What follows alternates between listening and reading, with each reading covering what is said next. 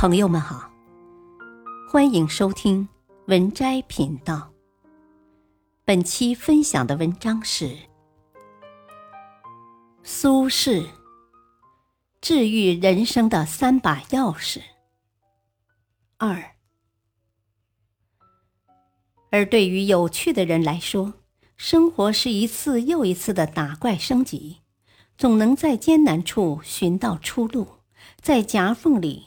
找到生机，活得有趣，无关知识的丰俭，无关财富的多寡，它更是一种积极向上的生活态度，是明知前行的路上有疾风骤雨，也愿意全力以赴。第三把钥匙：善良。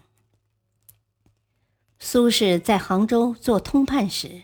遇见一个绸缎商来衙门打官司，他说：“一个做扇子的买了我两万贯绸缎，一文钱没付，绸缎却拿走了。”做扇子的被唤来，苦着脸解释：“我父亲刚去世，花了很多钱，再加上今年夏天不热，还总是下雨，根本就没人买我的扇子。”苏轼一听。欠债还钱，天经地义，这个官司好断。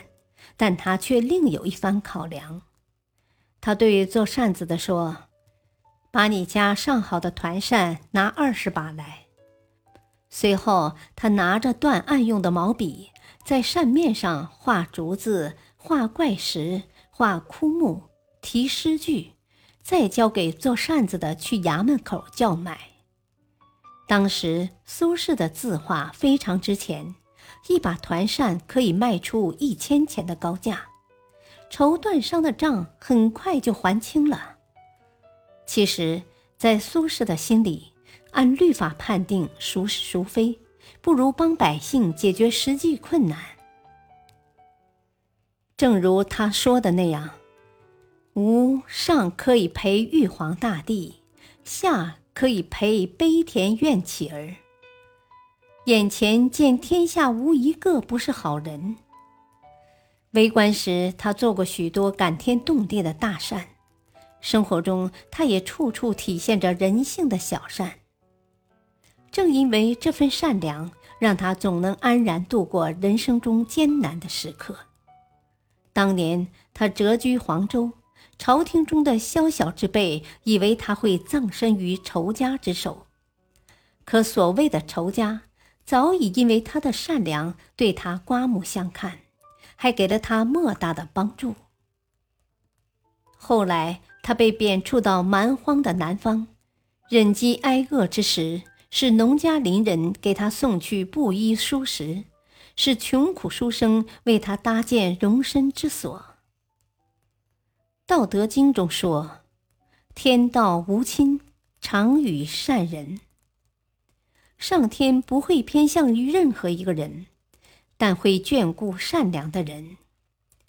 人生就像一面回音壁，你付出了什么，便会收获什么。正所谓：“爱出者爱返，福往者福来。”善良从来就不是一条单行道，或许不会马上有回报，但一定会在未来的某天，你所付出的善良会回赠到你身上。纵然人生艰难，但善良会是最好的出路。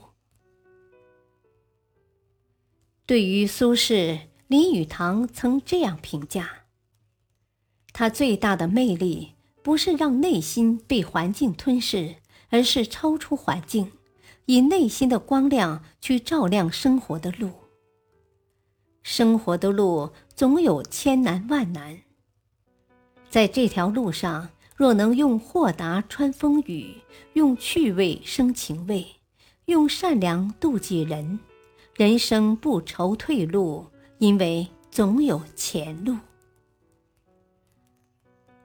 本篇文章选自微信公众号“洞见”，感谢收听，再会。